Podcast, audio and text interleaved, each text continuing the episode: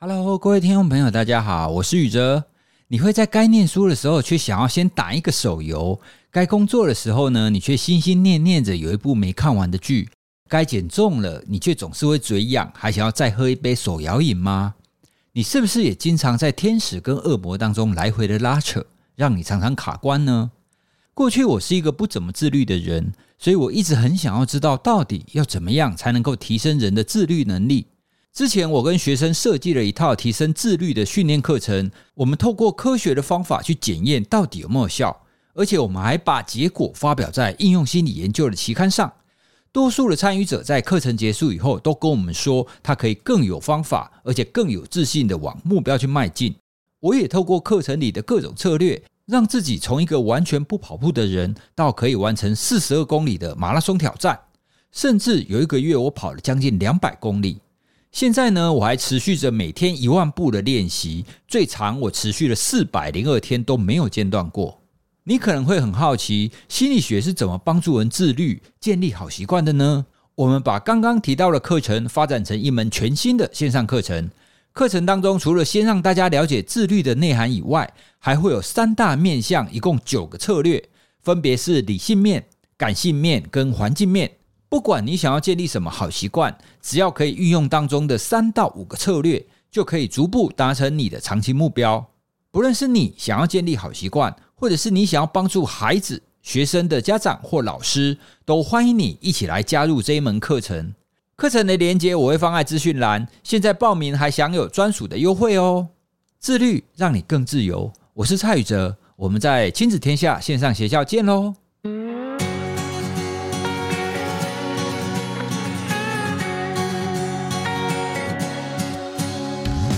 各位听众朋友，大家好，欢迎收听《哇塞新观点》，我是宇哲。我们常常听人家说啊，人是理性的生物，其实呢不是这个样子。如果你够理性的话，你就会知道人是情感、人是情绪的动物才对哦。因为在我们的大脑的演化当中啊，其实情绪处理情绪这一块，其实优先于就处理理性这一块哦。所以，我们对于情绪这个部分的反应，跟我们对情绪这个部分的感知，其实远比理性还要更强大的。好啦，那这样听起来好像不错，就是人有情感嘛。那我们也都希望自己是快乐的，希望自己是幸福的。但是呢，我们总是会有负向的情绪。这种负向的情绪呢，如果很强大、很强烈的话，哦，比如说生气，那最终呢，它就会爆发出来。所以很多的攻击啊，很多的伤害啊，都会出现这种强烈的生气的情绪。好了，这种爆炸，我们当然都不希望嘛。可是我们在生活当中，不管是在伴侣之间，特别是在我们的教养当中，哈，有孩子，我们当然希望孩子每一个都像天使一样啊，但是一定不可能嘛。我还没看过哪一个家长说他的孩子从来不生气的，就绝对不会，一定会遇到孩子爆炸或哭泣的时候。好，那这个时候家长要怎么当一个拆弹专家呢？你不要让孩子爆炸，到底要怎么做？好，所以今天呢，我们又很开心可以找到一个拆弹专家。来跟大家聊聊，怎么样把这样子的情绪风暴可以把它暂停下来，怎么把它拆解下来？好，先欢迎我们今天的拆弹专家平浩。是，哎，老师好，还有各位听众朋友，大家好，我是米鲁谷心理治疗所的平浩。好，那品浩呢，上一次来我们的节目，大概已经一年半以前了吧？我们上次是在聊心理韧性，而其实心理韧性跟情绪风暴其实也是有关系的啦。哦，不过不管怎么样，我们今天要先聚焦在谈情绪这个部分。好，那我们刚刚有提到啊，我们会自己，我我们自己也有可能是遇到一个事件，然后就爆炸生气嘛。我们如果先来看孩子在教养上，你要怎么样避免这个孩子爆炸、生气、哭泣之类的？一般人的想象可能就比较单纯，说哦，好，今天发生一个事件，那这个事件呢，这个孩子不开心，所以他爆炸了，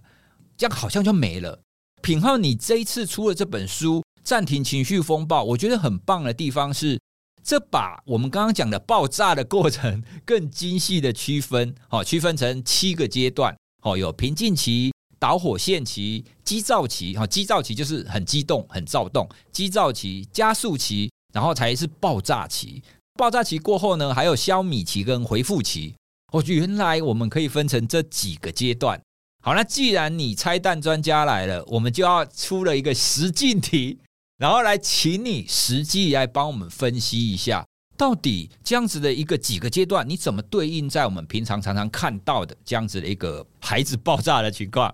我以前曾经在一个玩具店，我就看到一个父亲跟一个孩子，这个孩子呢大约是五六岁的男孩啊，他们一刚开始就是父子两个人很和乐，就是带着那边看。那后来呢，爸爸说要走了，他的孩子呢就想说不想走，他还继续看。我不确定他是想买还是他想要继续看了，反正就不想走。那一刚开始就只两个人单纯对峙，那后来呢，就孩子就开始哭了，就非常典型的反应嘛，就得不到他想要，他要开始哭，那越哭越大声啊，就一直持续，一直持续。那这个爸爸呢，在一刚开始可能还是好言安慰说啊，不行啦，妈妈在家等我们啦，我们要赶快回去。但是呢，随着孩子越哭越大声，这个爸爸呢，他的情绪也上来了，说不行。你一定要走哦，就不再好言好语了。那最后呢，会吸引我，就是在旁边观看。哎，其实我我也不是看八卦啦，就是因为他们的他们的动作越来越大。那他的爸爸就说：“你再不走，我要走喽！你再哭，你再哭也没有用，我们就是要回去。你再不走，我走了。”好，所以他讲这一句之后，这个爸爸就转身做事要离开。好，他做事要离开的时候，这个小男孩就哭了更大声，然后一把就抱住他爸爸的腿。不要走，不要哈！所以这种这种情境，其实类似的情境，我想听众朋友，你如果有养孩子，你一定看过很多类似的。好啦，那在这样子的情况底下，就是这个抱大腿这个动作，就是真的完全吸引我，而且吸引很多在场大家的注意力。可是我们会觉得说，哦，我们的局外人哈，那你也不好意思去介入人家什么，搞不好你去要说，哎，爸爸，你不要这样哦，搞不好你还会挨揍。好了，最后呢，最后我就是看着这个爸爸，就是像扛瓦斯桶一样，就把这个小男孩，这个哭泣当中的小男孩就扛走。好，那这个就是我们在外面，或者我们有的时候会看到这种所谓的爆炸的情景嘛。品浩，那你这个拆弹专家，这个情境当中啊，你怎么套用在你刚刚讲的那几个几个阶段？我我其实觉得爸爸最后蛮成功的，就把孩子带走了，所以两个都一起抱着走了。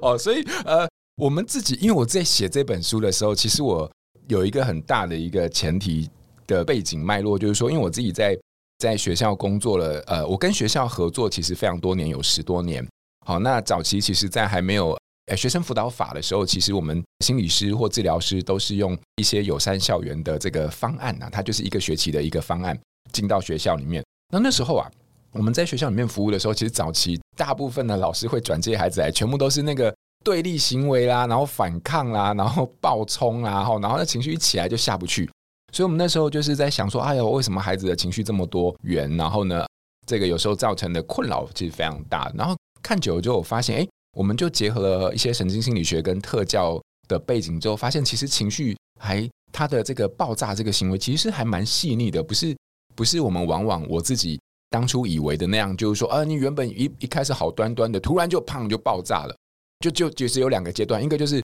平静，然后就爆炸，这样。就后来我们发现，哎，不是在食物上的现场，它其实是很细致的在流动，这个情绪是在流动跟累积的。我们就以老师刚刚说的这个部分啊，因为我们在书中就是有平静，然后导火线，然后激躁跟加速，然后爆炸，然后消退跟恢复嘛，哈。你会发现哦，这个孩子其实，在玩具店里面的时候，他其实是很平静的。他就是哇，看这些东西，他其实是很欣喜的哈。这个时候，爸爸就跟他说：“我们要准备要走了哈，我们要准备要走，因为等一下不回家的话，就是妈妈可能在家，我们可能后面有行程。”这个时候，你会发现他原本的意向，然后跟他现实上的这个状态，其实是有相抵触的时候。通常我们所谓的呃压力期，就是心里开始有一些些压力了。这就是我我这不是我想要的结果。好，只要。心理上出现一个不顺意的时候，对我们来说就是一种压力的产生。这种是只是心理上的。可是当爸爸说：“哎，我们要走了，我们要走了啊，准备要走了啊，不要再看了，不要再看了。”这个时候，我心里面原本没有被解决的这个心理的欲望跟的这个压力呢，就会开始慢慢变成我我我当然实实物上不可能就是说切的那么干净，就是只存心理的压力，然后生理上的躁动。那我们为了简单的说明，就是说，哎。这个心理上的压力，他没有办法被解决或者是被理解的时候啊，他开始就会慢慢的转化成哦生理上的某一些比较躁动，所以这个时候你就会看见孩子开始就皱眉啊，然后或者是他出现一些比较大的动作，就我不要哦，或者就是说跺脚，就是说我想要再看哈，是类似像这样，这时候你就会发现，从一开始他原本投入在这件事情里面，可是直到他的这个意图被打断之后，然后呢，他开始出现一些比较明显的外观的外显的行为的时候，抗拒的行为时候，这其实就是已经到我们所谓的激躁期了。然后这个时候，如果当我们持续的在施压下去啊，然后因为我们也是没无没办法，我们就真的要走嘛，对不对？好，就是说，哎，不行了，我跟你讲，再走了哈，要准备要走了哈，来来，不准，哎，老师，你刚才是说什么？哎。哎，他还说什么？你如果不走的话，我就要走喽。孩子听到之后，你就会发现，哇，这个事情已经完全没有任何缓转的余地的时候，可是他的注意力完全还是投注在，就是说，我就想看嘛。这个时候，不止已经是比较急躁、生理上的这种抗拒，他开始就会有一点，有一点那个声音声量就会开始变大，然后开始可能就会，你知道，你就会可以很明显的看到，他其实开始整个人都已经处在一个非常躁动，而且就是不想配合的状况。这个时候，一件关键事情发生了，就是爸爸一把可能就把他抱起来。对，这个时候，哇，这你知道，这个是一个非常有张力的一个动作。爸爸把他抱起来的时候，往外走的时候，那这个就是再也任何抗拒都没有用的时候，这个孩子的所有的情绪就在那瞬间就直直接崩溃，所以他就在爸爸的可能肩膀上就大哭，我不要，不要，不要，这个就是大哭了哈。所以这个时候就是已经到情绪爆炸期了哈。不过，因为很可惜，因为他们离开现场的时候，我们看不到消弭期跟平复期。但是我相信，等到他回到家，注意力一转移之后啊，你就会发现，哎，到了晚上，或者是可能吃完午餐之后，他们其实小朋友搞不好又被另外一件事情呃吸引，然后又开始到一个情绪消退的状态。那因为这个孩子他其实四五岁，那我必须说啊，四五岁的孩子，尤其是学龄前的孩子，其实情绪的整个发展跟他的这个大脑的这个前额叶，我们的理智功能是有非常。相对性的关系的哦，所以说通常你会发现孩子哦，越小的孩子这个情绪的这个飙升跟发作其实是呃反应是越大也越快的哦。可是到学龄后之后，这一点就会随着他慢慢的这个理智化的功能出来的时候，他会越来越呃有这个延缓或者是处理的能力。所以越小的孩子，通常在这本书里面，我会比较强调的会是在前端的对于情绪这件事情的教育跟觉察。比如说他在那边很想看嘛，对不对？好，然后呢，我们就说不行，我们要走了哦。这个不行，我们要走了，其实是一个很明确的一个立场。通常我们会比较在建议，如果有余力的话，哈，其实可以在前端再多一点点。就是说，我知道你非常想看，所以你很不舍不得要离开，对不对？好，所以你才会想说，哎，我可不可以再多待一点？没有关系，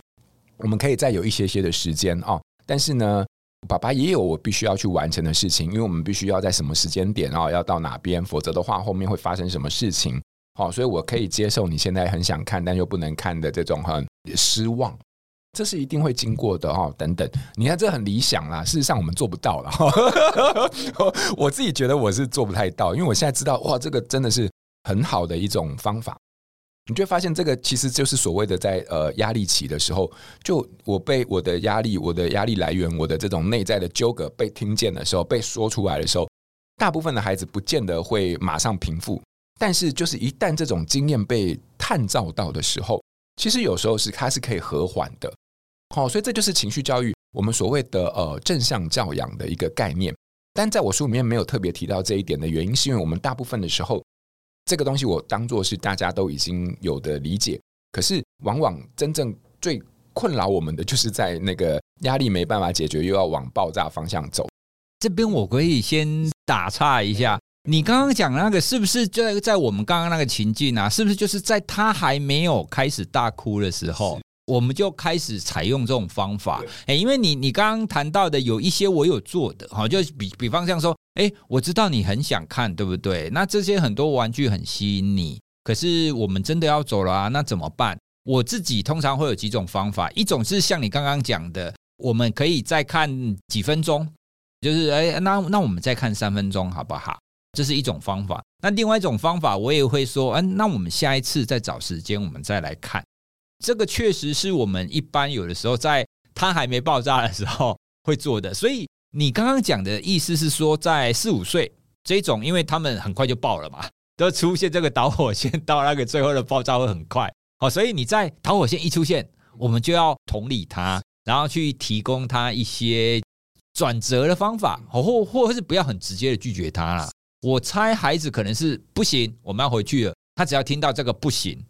他可能就很快就爆了。哦，所以这个是在学龄前哦，就是四五岁就是最重要的部分。哎，可是我觉得这听起来很简单，但是你要每个家长都抓到说，哎，他开始皱眉喽，他开始急躁喽，这个好像不容易、哦，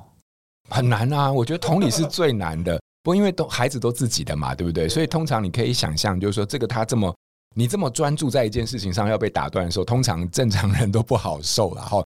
老师，你刚刚讲那个东西呀，像是我们在帮他把情绪说出来哈，那个其实就是在所谓的压力期的时候的一种最我们最普遍建议的一种方法。其实压力期的处理最重要，就是因为我的压力如果有办法被理解的话，通常我就会这个压力的累积就不会那么快，它就不会那么快往后一直跑到这个急躁加速或者是爆炸。好，所以说同理这件事情跟呃让孩子有机会去诉说，或者是。等等哈，类似像这些，这就是我们在压力期的一个处理。但很多时候你知道啦，就是说我们自己都忙得要死，那被催促的要死，对不对？然后小朋友给我在那边哈，又给我在那边说不要，他要看，不要看。我听到这句话我都快爆炸了。要不是这边有摄影机的话哈，哦，我早就要用正向教养了。所以通常哦，等到他你会发现他开始已经抗拒你的指令，或者是你的我们你们的计划的时候，接下来到急躁期的时候，呃，我在讲我们在讲急躁期的时候。通常就会开始要做一些比较具体的介入，因为实物上我们在学校看到，就是说，如果你急躁期啊、仍然是跟孩子们在比较是硬碰硬的状态的话，那你就会发现他其实很快就会到加速期了。那通常到加速期的时候，你就会发现那个肢体幅度更大，然后那语言就更冲，然后那个内容就是更伤人。通常在这个阶段呢、呃，极少极少有机会真正能够把他的情绪稳住。通常你看到他到这种状态的时候，没过几秒钟，基本上他就是爆炸了，哈。所以说我们在呃，我先讲爆炸。爆炸简单来说就是说我我在学校里面，我跟老师讲的一件事情，就是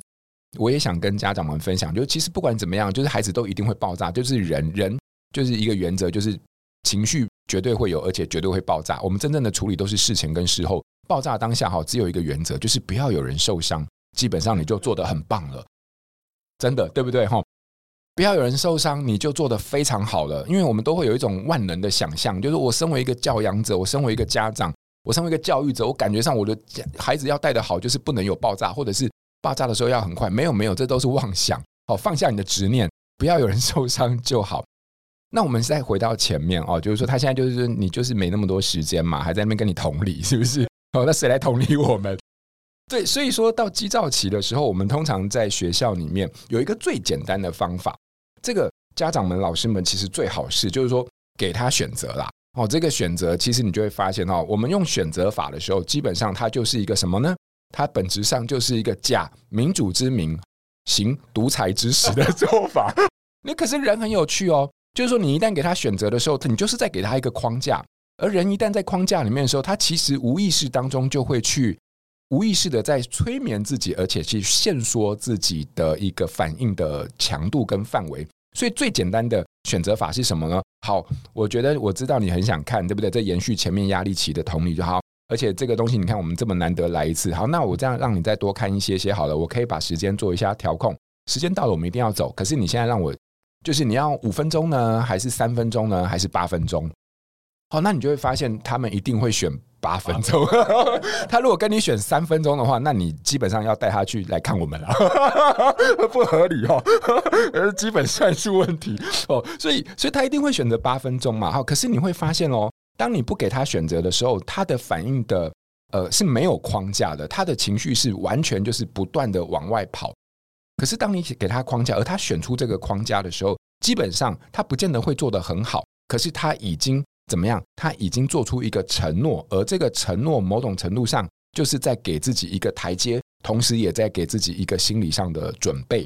好，所以说好八分钟，当然你可以可能六分钟的时候就开始提醒他，对不对？所以这是一个最理想的状况了哈。所以说我们大概希望就是说做到这边的时候，大概孩子就慢慢去收敛起他的情绪。但相信我，我们绝大部分的经验里面，就是绝大部分孩子其实是可以慢慢收敛，但他还是会拖延。但一定也有孩子，他就是。还是会在那边哦，有非常强烈的情绪，这也是很合理。因为每一个人的情绪，基本上他的情绪的学习就是一辈子的事情。但是我们可以有策略在做运用的时候，基本上你自己会比较好一点点。那比如说，好，假设很理想，八分钟到就走了。可是他八分钟就是我不要，我还是要继续看的时候，我们就会跟他在这边，因为我们已经有一个原则跟界限，其实这是界限。好，这个界限就是说，你刚刚答应我是八分钟，那你为什么现在呃这八分钟过了，你还是没有办法做到？你遇到有什么困难吗？还是你觉得你还要多想多在这边待一下？可是你知道我们现在真的是不行的原因是什么？我们不行的原因是因为如果我们在这边待了这个时间，我们等一下可能就遇到什么样什么样，把把把这个因果的关系啊，就把它说出来，结果会遇到什么样的状况就说出来。好，比如说我我在书里面有提到一个叫做沉没成本的效应。沉没成本其实讲的就是有兴趣去买书了哈。沉没成本讲的有一个人的一个本质，就是人其实很痛恨损失啊。那所以说，你看哦，我们如果假设你后面真的有行程的话，你可以把损失这件事情放到这里面，跟让他做选择的考量。什么叫损失？比如说，我们等一下可能要去阿妈家等等，那我们可能会玩很多东西，或者是可以跟表兄弟干嘛干嘛，或者是跟啊玩游戏。可是，一旦我们在这边耽误到时间的时候，我们可能就会晚到那边。那你最想要的东西或事情，可能你就会很少少有机会参与了，对不对？所以这是你选择的结果。所以在这边你就会发现，其实我们有很多的方法的介入。我在书中大概提到了九种的反应中断法。那当然，我们就是用一个比较常生活化的一个例子来来做说明啦。还有很多啊，比如说老师也知道那个叫做脚在门槛。对不对？这个也是一个，我们其实它可以用来做中断哦。可能如果听众不知道什么叫脚在门槛，我先用一个例子跟大家做说明。我不知道，就是你们有没有曾经在台北车站？如果哎，我跟你讲，他我们以前当学生的时候，他推销的方法，我跟你说，他日新月异，他们一定有去学心理学，不然就他们有在听老师的哇塞心理学哦。是这样的哦。如果你这几年走在台北车站或者任何一个大大都会的一个比较忙的地方的话。你会发现有一些小朋友他会跑过来跟你说，他说：“哎，哥哥姐姐，那个我是某某大学的学生啊，我现在大四，然后我们现在可能呃要毕业了，我在准备我的毕业展，然后老师给我们一个功课，就是说你们要出去外面收集别人集气啊，别人对你的加油。所以说，呃，我今你是我今天遇到的第一个人，然后我都还被拒绝了很多，然后我想说，你可不可以给我一个很简单的加油，就只要在我耳边喊三声加油就好。”那你会想说加油这有什么难的，对？而且这只是用喊的，我又不用做什么，然后你就加油加油加油。好，你喊完之后，最有趣的就说哇，你真是一个好人。我今天呃，就你给我非常大的力量，然后你会被听到，你也觉得心里面很爽。好，我是个好人，对不对？然后呢，这个时候他就会 对他我掏出一个东西，他说我觉得你真的是一个很有爱心，而且又很乐于助人的人。那我因为我自己本身也有也有在想要从事一些公益活动，所以我自己的做法就是我要身体力行，所以我就你看我设计了这几款包包。好，然后他就从他包包里面拿出那，然后就两片布缝在一起的东西，然后他说：“我想要做一些公益哈，但我我不知道，就是说你是不是呃也愿意跟我呃我们一起来试试看？所以说这个包包我这里花了在多少时间，然后把它做出把它缝出来的。然后你看那两片布，那你想说前面都已经帮你说加油了，对不对？这个时候你就会有一种非常有趣的一个呃心理的一个直觉，就是说我只是再多帮一个忙也不会怎么样吧。”所以你就可能就掏出了可能一百块或两百块，然后你就帮了他。哎，你就会发现哦，你事后回想，你回到家看着这两片布，你也不知道这这这一切是怎么发生的，对不对？就只是开始跟他说了加油之后，一切就这么发生了。所以这个我们在心理学里面叫做呃脚在门槛效应，也就它的这个原意是这样啊。我我如果今天我是一个 sales，我要去推销的话，我可能敲门，你看到我你就不让我进门，对不对？可是我在你要关门的那一刹那，我先把脚放在你门槛。对，你门关不起来的时候，我就可以怎么样？整个人顺势就进来。所以说，它本质上是这个意思。你会发现，刚刚这个孩子就在用脚在门槛效应，他先让你做到一个你轻易就可以做到，而且完全没有任何成本损失的行为。接着，当你在这个行为里面营造出一个你乐于助人的形象的时候，后面他就会用更多的要求带来。但因为你已经整个人怎么样做了一件事情之后，后面你就会这个意向上面都会一致的会。觉得啊，那我应该再多做一点的。对，我是好人。你看他这人讲话真的是哦，一定是心理学，一定是这个老师的学生，对不对？好，所以脚在门槛就会用在我们的所谓基造期，很很简单的方法哈。什么叫做用在基造期？比如说孩子开始已经是脸色非常不悦了哈，或者是怎样，你就先用一个他简单就可以做到的事情。比如说，好，你现在很生气，对不对？来，我们现在就是，哎，我随便举例啦，随便举例。好，来，那你现在可不可以？跺跺脚，然后让我知道一下你很生气，然后他就可能会顺着这个去做。好，跺跺脚完之后呢，来，那现在我们来一起来玩一个游戏等等。因为你刚刚前面已经跺跺脚，然后呢，然后你已经顺着他的意说，那我们现在要来做一件事情啊，我们现在要来，现在眼睛闭上，然后闭上一分钟，然后呢，可是我心里你自己心里面默念一分钟之后，然后时间到之后你再张开，你就会发现这个其实很难做。可是因为他前面已经做了一个简单的行为，你可以再多几个，多几个啊，不只是跺跺脚啊，或者是手叉腰啊，或者说来再讲我很生气，为什么生气等等，你引导他去一个一个非常简单，他轻易就可以做到的事情，然后再到最后是一个比较难。可是你看哦，这个比较难的事情就是说，来，我现在我知道你很想看，对不对？但我要你先做一件事，你眼睛闭上，然后心里面念到六十的时候再张开，我再让你看一分钟。那你会发现，这个就是一个中断。为什么？因为我心里面眼睛闭上的时候，我就没有看到这个东西。然后我心里面要默念六十秒。我四五岁的孩子，你叫我默念六十秒，我一定是念到十又重新从一开始 啊。对，很机车，对不对？可是，就是当他在过程当中，你有没有发现有一个本质上的东西改变？就是注意力其实也是被转移了。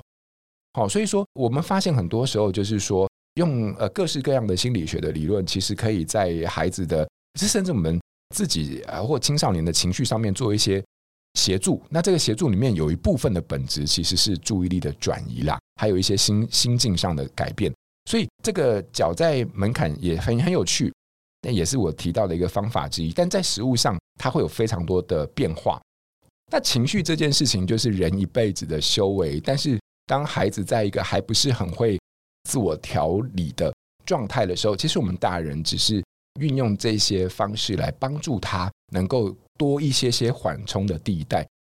但我必须要强调的是，情绪绝对会爆炸，这叫人性所在。我并不反对，而且我甚至觉得人就是应该要好好的学习怎么生气，因为生气是非常正常的情绪。但在学习的过程当中，我只是想提出，我们有一些方法可以帮助他做情绪的调节。所以回到老师刚刚说，这个四五岁的孩子，他。所以，我们可能在激躁期的时候是这个样子，到加速期的时候，真的就比较难。所以我知道很多家长到最后就是就是爆炸了，哭啊。可那个东西是这样，就是你会发现，如果你在他哭的时候哇哇大哭的时候，然后你跟他说话，我知道你很生气啊，巴拉巴拉，所以你才你会发现，大部分孩子都听不进去。对，你讲到最后就是你自己很生气，然后觉得心理师教的都没用，那是因为我们时间 不对啊，对不对？在反映情绪这个，通常我们是不在前面比较前面压力的时候，当他真的在哭的时候，我是觉得反正他都哭了嘛，对不对？那我们就也没什么其他的可以做的事情，因为原则就是不要受伤。那我们或许就是等他，然后呢，因为有些孩子你真的在旁边，这时候他在哭的时候，你在旁边说：“我知道你很生气哈。”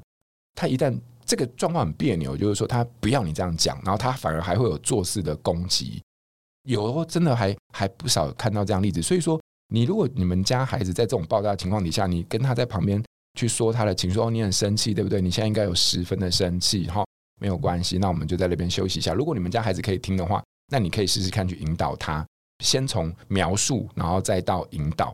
可是你们家孩子不行的话，那也没关系，那很正常的。就是我都已经在气头上，你还在旁边做这个。S N G 连线是不是？还在那边跟人家 S N G 连线，说他这个这个小朋友现在在那边，他是一个非常生气的状态。哦，对 对，你们讲什么东西啊？他他就会很生气嘛，哈。所以说，我是觉得就是看个性看人。那但是不管怎么样，可不可以被说呃，可不可以被引导都没有关系，因为人在情绪下的时候，在爆炸当下的时候，你怎么做，我们都只有一个原则，就是你不要有人受伤，你就已经做得非常好了。那到小米的时候，我觉得小米就是他。青少年特别明显，就是他跟你生气之后，他知道是他不对的话，他其实就会故意刻意就是去讨好你哦，或者他就会去试探你。他比如说他他跟你生完气之后，然后你不理他，对不对？然后他就知道他自己错了，然后他就会跑过来。小朋友就会啊，就 Daddy、妈咪、妈咪，你在干嘛？你在吃什么东西？啊，你在看什么东西？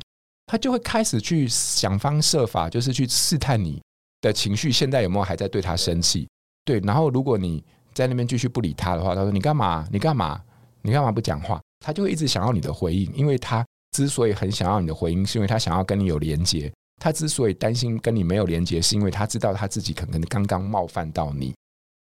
你只要看到他有这些反应，基本上你就用用你的步调啦。那反正他最后就是到一个回复。那我是觉得，你任何想要跟孩子谈情绪的时候，都是在他恢复或者是平静的时候讨论比较有可能。这大概是我们一个完整的这七个阶段走过的时候，我会比较着重在前面的压力期、激躁期的一些介入的原则。然后还有在爆炸期的一个大方向，就是不要受伤就好。呃，如果你听到这边觉得，哎，这个阶段好有趣哦，哈，那我要怎么帮小朋友做？如果你们家学龄前、学龄后、低年级、中年级、高年级都可以做的一个方法，就是只做一件事情，就是买我的书 啊。呃，不是不是不是，我我我是有有科学依据的哦，就是因为我在里面把那七个阶段，就是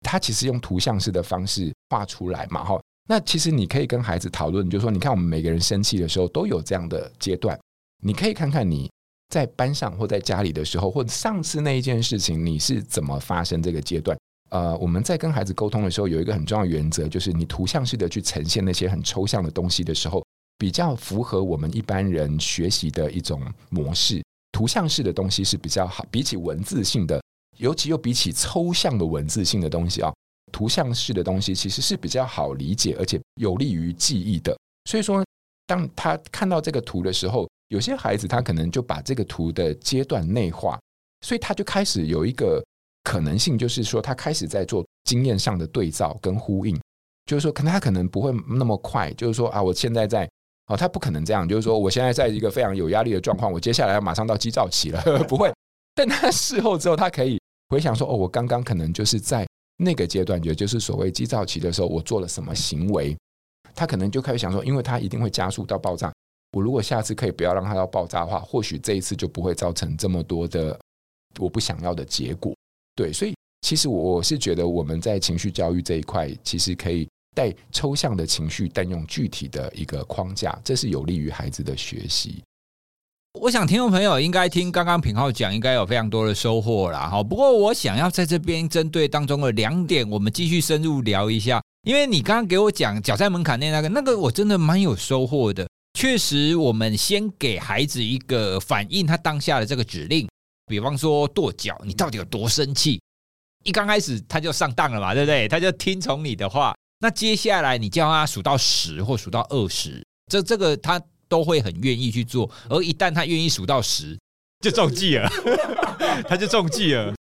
因为你刚刚提到数数这件事情，我也很直觉的反映出，他就是要转移注意力，而转移注意力就是帮我们，就是让情绪这样子缓和下来一个最好的方法。那数数呢，我就想起之前在看的一部电影，主角就是一个很常去接受智商的一个人，因为他可能情绪控制不好，然后他就有一次，然后开玩笑说。我的智商是每一次都要叫我数到十，数到十到底有什么屁用？他都会开玩笑讲这件事哈。不过我后来去找，确实有不少人，他们会确实是做这种引导啦，说你如果情绪快要爆炸的时候，可以试着用数数或观呼吸的方法，跟听众朋友讲，其实也不是这个方法没有用，就是这个电影它可能是一种反讽，不过它背后传达的确实是我们刚刚讲的那个，就是让你的转移注意力。我在这边要从这边延伸的是，因为啊，当你要去叫孩子说：“哎，我们来做数到十。”这个时候，前提是家长不能爆炸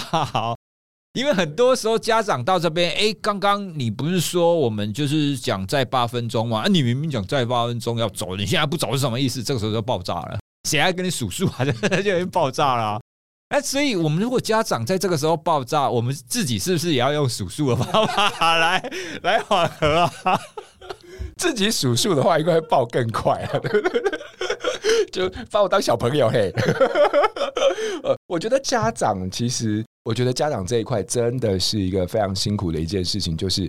我觉得在那个当下，其实啊，我我们就以老师你刚才说的那个例子，那在那个当下，其实不只是没耐性。你的没耐性里面其实有非常多很复杂的情绪，包含我觉得，我觉得直觉就可以想到一个，你在那个，你看你自己后面被生活被被其他计划卡在那边，然后你现在就处在一个灵魂上的纠结，对不对？他不走，可是我时间还是照样跑哦。然后呢，还有你就会发现，其实你是很急迫的。那另外一个就是说，其实你还有一个很隐微的压力，就是来自于众人的注视啦。人家都会把这种，你看哦，你其实你自己也不用讲什么，但你看人家眼神，你就觉得你被责备了，对不对？因为你看你一个。你一个爸爸，然后小朋友这么小，你怎么可以对他凶呢？对，然后你不对他凶，然后哎，你怎么小朋友这么任性呢？然后你 到底要怎么样？到最后你会把很多无谓的你自己的担忧、跟你自己的恐惧，或者是你自己的担心背在你自己身上，然后你就会开始这些东西委屈是没有人可以理解的，所以你的你到最后你就会变得非常的生气。可是你生气背后其实是很复杂的啦。那我是觉得我们在。在教养这块路上，很多时候就是会不断的去经历、体验，并且看见这些呃情绪的交织，然后成为我们生活当中的日常。然后这种担心、这种爱融合在一起，变成一个非常难以言喻的一些很复杂的一个情绪的综合体。那我觉得这个东西或许就是为人父母在这个过程当中，我们自己的一个代价吗？我不我不知道他是用能不能用代价来说，但他他就是在育儿的路上，在陪伴的路上的一个你必经的一个过程。所以你如果问我，我我是觉得哈，我我一开始我就跟他说，哎，你你看那边，我就把他抱出去了。没有没有，但但因为摄影机在那边，哎，对，所以我还是会嘿加速器。好，然后呃，急躁期等等。不过，就是我的意思是说，我自己真的没有办法回应老师这个问题，因为我自己一直到现在，我身为一个青少年的家长，我每天都会在很多的情绪跟纠结里面在打转。那在这个过程当中，我就慢慢领略到一件事情，哇，或许这就是一个一始终想逃脱但却逃不脱的一个宿命，这就是一种牵挂。对，那如果哪一天你看着孩子，哇，你完全就是你知道啊，他爆炸是他的事情，我我是觉得 那我会怀疑你，你 我对你的怀疑会多过孩子啊，所以这个大概是我我自己觉得我们都我我们自己大概照见自己的情绪，那我我我是觉得我们都做得很好，我们就是在学习，我们偶尔会有不理想，但我们试着把它做好，这份心意对我们来说，我们就真的已经算很好。对，因为我自己身为家长，我我也是透过不断的学习，然后你才会知道，好，那孩子应该要怎么应应他。那我自己对于孩子爆炸这种情况，也确实怎么可能会不爆炸啊？但是你每爆一次，你就会多学到一点。那我自己还有一个体验，就是当你可以更细致的去知道情绪就反映的这些历程，那你在面对它爆炸的时候，其实我有的时候真的会有一种。第三人抽离的感觉，说哦，这就是在展现那个加速器了。那在在这种情况底下，我会觉得自己会相对客观一点，就比较不会跳进去那个爆炸现场，就很像是在观察这个爆炸现场，然后就更理性的来想说，好，那我们大概可以怎么做？老师很厉害，因为你刚才讲的那个其实就是 meta 嘛，对不对？meta 就是后设，它那感觉上就是，呃，你可以在那种冲突当下，你但是你。你可能原本是第一人称视角，然后你突然变成一个全景式的视角，在看待这一切的时候，有时候我的确是我不确我不确定可不可以用抽离，我不觉得那个是纯粹的抽离，但我觉得用一个全景式的视角在看待这一切发生的时候，有时候你帮自己在心理上面就制造出一个直接冲突的空间，但那个空间其实是可以帮情绪做缓冲的。所以你这样讲，我觉得我蛮喜欢这个角度。我自己倒是没有这么试过，但我。我突然想到，有几个朋友有跟我们说过，哎，